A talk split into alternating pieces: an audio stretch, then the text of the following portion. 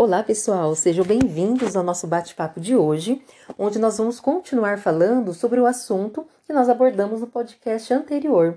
Eu falei com vocês sobre a importância do RH estratégico e falei também um pouco de como ele se torna estratégico dentro das organizações. Eu espero que vocês que estejam que estão aqui hoje possam ter ouvido a gravação anterior para que vocês possam fazer uma conexão entre a sequência e que faça sentido para o dia a dia do trabalho de vocês ou que possa vir a ser aplicado futuramente nas suas atuações profissionais. O RH estratégico, pessoal, como eu disse, ele tem uma grande importância nas organizações. Ele tem que ter dois focos. Então, vocês que vão atuar ou já atuam em RH, precisam saber que há necessidade de você dar atenção a duas questões na empresa. Tem que ter o foco nas pessoas, então o lado humano, né, essa questão da humanização tem que ser cada vez mais presente, né, esse suporte, esse acompanhamento, esse auxílio às pessoas. Então vocês estão ali, né, prestando serviços a todos da equipe. Em contrapartida, vocês precisam também ter um olhar para o negócio, que é o que a gente chama que é necessário ter foco no negócio.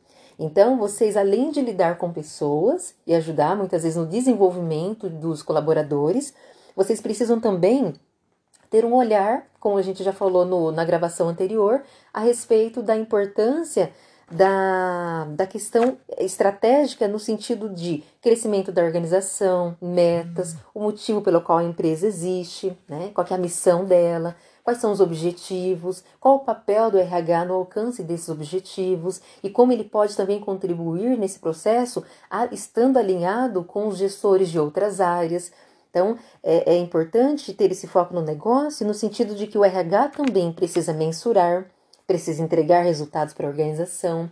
Então, é um RH que consegue ter a visão do todo. Então, como a gente comentou na, no encontro anterior, essa visão holística, ela se faz totalmente necessária.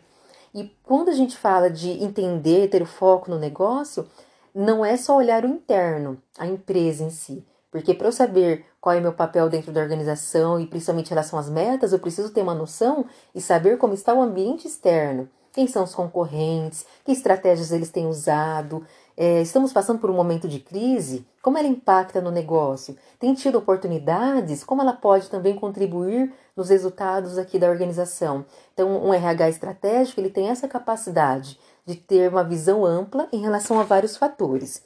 Então, RH ele precisa muitas vezes, pessoal, estar preparado para falar com os gestores das organizações, mostrando o papel de importância que ele tem. Porque às vezes os gestores não têm essa visão de como o RH ele pode contribuir nos resultados. Então, positivo ou não, o RH vai ter que fazer o quê? Muitas vezes provar a sua importância. Mas de que forma? Aí a gente cai naquela questão da importância de mostrar números. Precisa, né? Apresentar indicadores que vai comprovar a efetividade do trabalho do RH na organização. Então, é mostrar realmente para os gestores que o RH ele, é ele tem que ser visto como um parceiro do negócio. Por quê? O RH ele vai ter oportunidade de compartilhar é, ideias, soluções para diversos problemas que vão surgir no dia a dia do trabalho, mostrar a visão que ele tem, que às vezes é uma visão mais ampliada. Talvez outros gestores consigam olhar só para as suas respectivas áreas, né? Os grandes executivos conseguem só enxergar o negócio, mas às vezes eles não conseguem ver a importância que as pessoas têm no alcance desses resultados. E o RH vem para poder equilibrar isso. Então, é importante que ele mostre, muitas vezes, que ele prove através desses indicadores de resultados o papel que ele tem de suma importância dentro da organização. O RH também ele tem a condição de provocar mudanças, que muitas vezes os colaboradores não conseguem enxergar como necessidade, mas o RH, através de treinamento, capacitação e utilizando das mais diversas modalidades de treinamento para atingir o colaborador, né, para acessá-lo e para fazer com que ele entenda a importância que ele tem no negócio, como ele precisa desenvolver competências, como ele precisa ter uma entrega maior. E, e isso não se ganha só falando, né, apertando aquela tecla todos os dias, falando a mesma coisa. Não é somente através de cobrança, mas é muitas vezes treinando, e através do momento de treinamento, esses colaboradores vão ter ali um start, falar, nossa, é isso, que antes eles talvez não enxergassem daquela forma. E eu gostaria muito de falar hoje com vocês da importância do seguinte, como a gente já comentou no, no, no na gravação anterior. Um RH estratégico ele pode ser, ele pode é, ter esse papel em qualquer empresa, de qualquer segmento, não importa o porte, o que ele comercializa, se é produto, se é serviço, não, isso não, não interfere. Claro que o RH ele vai é, se adequar aos limites, né? ao tamanho da organização, à condição financeira. Claro que isso vai ditar muitas coisas, mas ele pode sim ser um RH estratégico numa pequena empresa, dentro dos limites que ele se encontra. E hoje, no momento em que nós estamos de Covid-19, o RH veio novamente para mostrar a sua importância.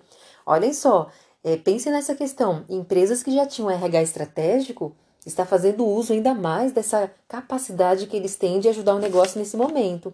E empresas que não tinham RH estratégico estão sendo vistas agora com a necessidade né, forçada de ser, porque senão não vai acompanhar as mudanças que têm acontecido. Né? Então, olhem só, nesse momento de Covid-19, o papel do RH é contribuir na mitigação Olhem só, que é controlar a intensidade, o impacto do coronavírus no negócio. E aí, onde que entra o papel do RH? E eu vou falar um pouco para vocês agora de, de como o RH está na linha de frente das organizações. Por exemplo, para vocês terem uma noção, com exemplos bem, bem práticos. Hoje, com essa questão do Covid-19, que não teve aviso prévio, que as pessoas tiveram que se reformular rapidamente para poder sobreviver nesse momento, né? O que, que foi necessário? Um RH que pudesse, que, que seja bem ativo, então ele tem que ser cada vez mais protagonista das suas ações, né? agir realmente com total responsabilidade, mas tomando a frente de algumas questões, por exemplo, para poder sobreviver. Então, o que seria essa sobrevivência do negócio? Hoje, a gente sabe que o coronavírus, dentre os grandes impactos na saúde e na vida das pessoas, ele tem impactado também na questão financeira e fortemente, né? A questão econômica, ela está muito abalada. Então, muitas empresas, infelizmente, já fecharam, fecharam suas portas. Outras estão lutando para se manterem ativas no mercado. Então, tem empresas aí que têm recursos para se manter durante um período, outras não. Então, elas estão reformulando sua maneira de, de entregar né, o, o trabalho pelo qual ele se propôs desde o início da organização. Então, muitas empresas, para se manterem vivas, né, ativas e conseguir estar no pós-Covid, ou seja, que elas continuem realizando suas atividades, elas estão fazendo o quê? O RH está dando todo o suporte para que haja muitas vezes antecipação de férias, diminuição de salários, né? Então, muitas vezes também é, diminuindo a quantidade de colaboradores, infelizmente, dentro da organização, estão deixando equipes mais enxutas, então, são é, diminuindo a, a carga horária de trabalho, então havendo a redução para poder evitar que haja essas demissões, entendem? Então, o RH hoje ele teve que se tornar estratégico e, e ele vai ter que buscar, buscar um preparo cada vez maior para dar o suporte para as áreas, para a organização como um todo, né? E auxiliar, ou seja, nesse momento de crise. Então, por exemplo, tem as questões trabalhistas, né? Que precisam ser regularizadas. Então, hoje, as empresas elas sempre precisaram seguir as leis, né, a legislação e, e, e seguir as, as, medidas governamentais. Então, para a questão de segurança, hoje é orientado que os colaboradores possam trabalhar com a modalidade aí de home office. Muitas pessoas já trabalhavam antes, né, é, com essa modalidade, mas muita gente não e que nunca tinha ouvido, inclusive, essa terminologia. E hoje faz parte do cotidiano de todo mundo principalmente de quem está dentro desse estilo de trabalho, ou para quem não está, que continua trabalhando presencialmente nas organizações, mas sabe de pessoas que estão dentro desse novo formato. Novo formato entre aspas, né? Novo no sentido novo para quem não trabalhava, mas é uma modalidade que já era muito difundida, né? Muito utilizada. Então, hoje, o que pode e não pode em questão, em questão de home office?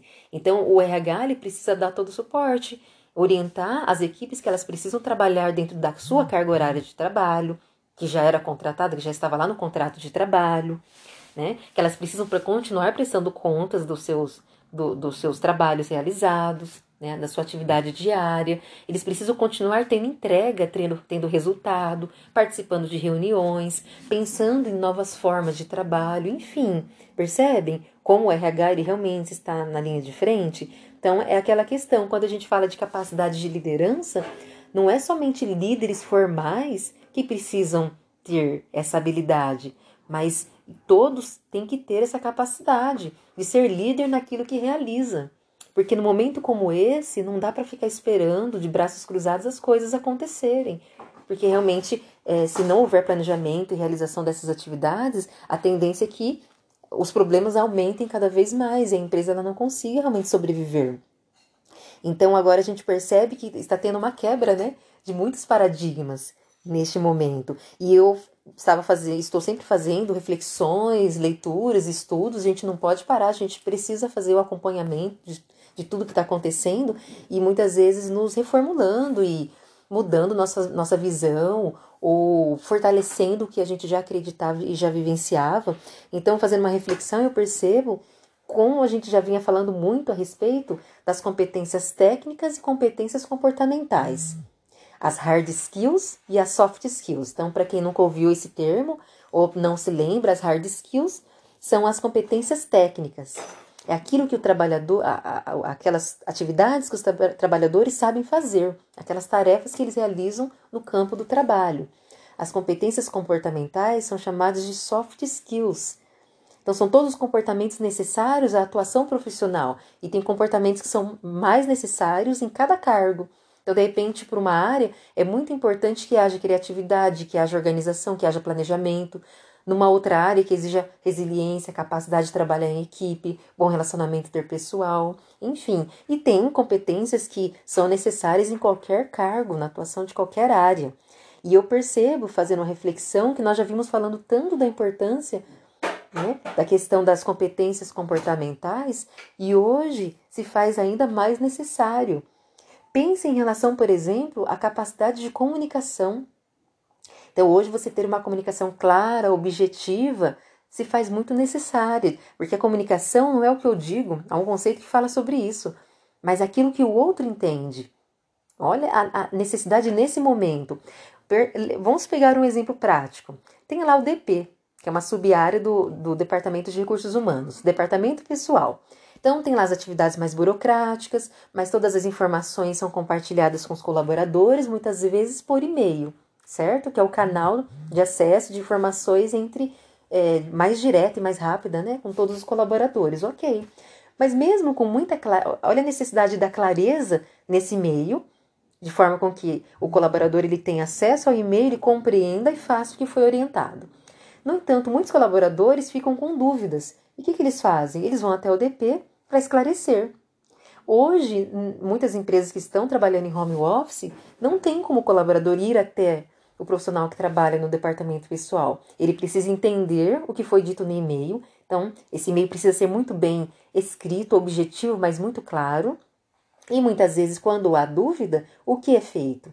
Às vezes, hoje, as empresas também têm criado um canal de, de rápido acesso, além do e-mail, que é um grupo de WhatsApp. Então, muitas vezes, o colaborador, colaborador tem uma dúvida e ele vai buscar esse auxílio, essa clareza, essa orientação pelo WhatsApp desse profissional que trabalha no departamento pessoal. Mas ainda assim, a comunicação precisa ser clara, porque será por áudio, por de repente uma videoconferência, entendem? Mas não há o presencial. Então, olha a importância da comunicação antes já ter sido desenvolvida, porque nesse momento ele já, essa capacidade já tem que ser utilizada. Mas nunca é tarde. Eu acho que o fantástico da vida é isso, né? Se nós não temos uma habilidade, nós podemos desenvolver. Se nós não temos uma competência, nós podemos desenvolver. Ou se nós temos num nível mediano, nós podemos aperfeiçoar. Então, esse é o momento também de aperfeiçoamento. Eu fico pensando na importância também de criatividade. Então, qualquer empresa, né, de qualquer negócio, inclusive instituições de ensino, tem procurado métodos cada vez mais diferentes para poder continuar suas atividades e com qualidade. Então, não é uma atividade somente para preencher um espaço, né? São trabalhos que continuam sendo feitos com toda a seriedade e respeito necessário ao público. Isso de qualquer empresa hoje, em qualquer parte do mundo. Então, a importância da criatividade, a importância da inovação, a importância da resiliência, a importância de buscar informações, a importância de aprender. Acho que aprendizado é algo tão maravilhoso. Aquilo que nós não sabemos, nós podemos passar a saber mediante leitura, prática, Entendem? Todos podemos e devemos nos aperfeiçoar constantemente. Sempre vai ter coisas novas para aprender. E hoje, com essa questão também, eu fico pensando muito na importância da tecnologia nesse momento. Entendem? Então, hoje, pense nesse aspecto. O que faz os negócios continuarem também com muita força é a tecnologia. Da mais simples à mais complexa. É ela que está dando todo o suporte para que essas atividades continuem acontecendo. Então, hoje, um, um, cliente ele pode fazer uma compra de um produto ou adquirir, né? Vamos pensar em um produto mais específico. Antes ele ia até a empresa para fazer a compra. Hoje ele pode receber em sua casa. Hoje existe a, a, o método aí que já existia, né? Mas agora ainda mais utilizado, que é o delivery. Muitas empresas, para continuar com suas atividades, têm feito esse tipo de entrega. Mas como que o, o, uma pessoa que está na sua casa ela vai fazer com que a, o colaborador saiba o que ela precisa? Para que horário ela precisa, em que valor que ela tem condição de, de pagar, de arcar? É porque tem a tecnologia que faz essa ponte, esse acesso. Então, eu, e uma outra reflexão que eu quero que vocês façam: quem que está à frente dessas tecnologias? Quem criou, né? Então, Deus deu a capacidade, né, de das pessoas serem inteligentes, serem capazes, serem criativas para criar meios para que hoje nós pudéssemos sobreviver de diversas formas, não só no momento de Covid, mas eu digo sobreviver no mundo. As tecnologias vêm para isso também, para facilitar a nossa vida. Então Deus capacitou. Aí a pessoa ela tem que usar a capacidade para criar coisas. E grandes tecnologias foram e vão continuar sendo criadas. Mas quem foi essa, essa pessoa que criou? Quem foi, né, o recurso utilizado para essa criação? As pessoas. Então, são pessoas que precisam entender de diversos assuntos para criar métodos cada vez mais diferentes. Né? Então, as pessoas estão hoje num ponto em que elas são extremamente necessárias para que os negócios continuem né? e continuem com sucesso e que elas estejam preparadas, inclusive, para o pós-Covid.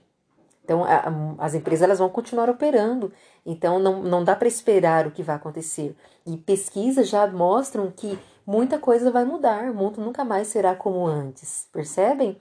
Então, essa modalidade, por exemplo, do home office, ela vai ser cada vez mais difundida, do delivery. Então, a, a forma com que as pessoas se conectam, né? Como que elas buscam informação. Então, muita coisa vai ser alterada dentro dessa questão do coronavírus. E as pessoas precisam estar preparadas para isso. Né? E as empresas para poder continuar mantendo seus clientes e fidelizando. Elas vão precisar entender o que vem, o que está, o que há no, o que há no porvir, para que elas já possam hoje pensar em reformular o seu modelo de negócio. Né? É, passar por novas experiências de trabalho, fazer com que os seus clientes passem por novas experiências também. Uh, e outros, né, outras formas aí, a busca de conhecimento, a formação acadêmica, enfim, são muitos fatores que passarão por grandes mudanças. Percebe então como que o RH ele tem um papel de saber lidar com tudo isso. E, e percebem outro, outro, outras atividades que o RH tem feito. As pessoas hoje estão preocupadas, elas estão com medo, apreensivas. Tem pessoas com níveis de ansiedade equilibrados, equilibrada, né? Com um nível bem equilibrado. No entanto, nós encontramos pessoas que não têm, que têm uma ansiedade mais elevada, que têm maior dificuldade. Como agir nesse momento?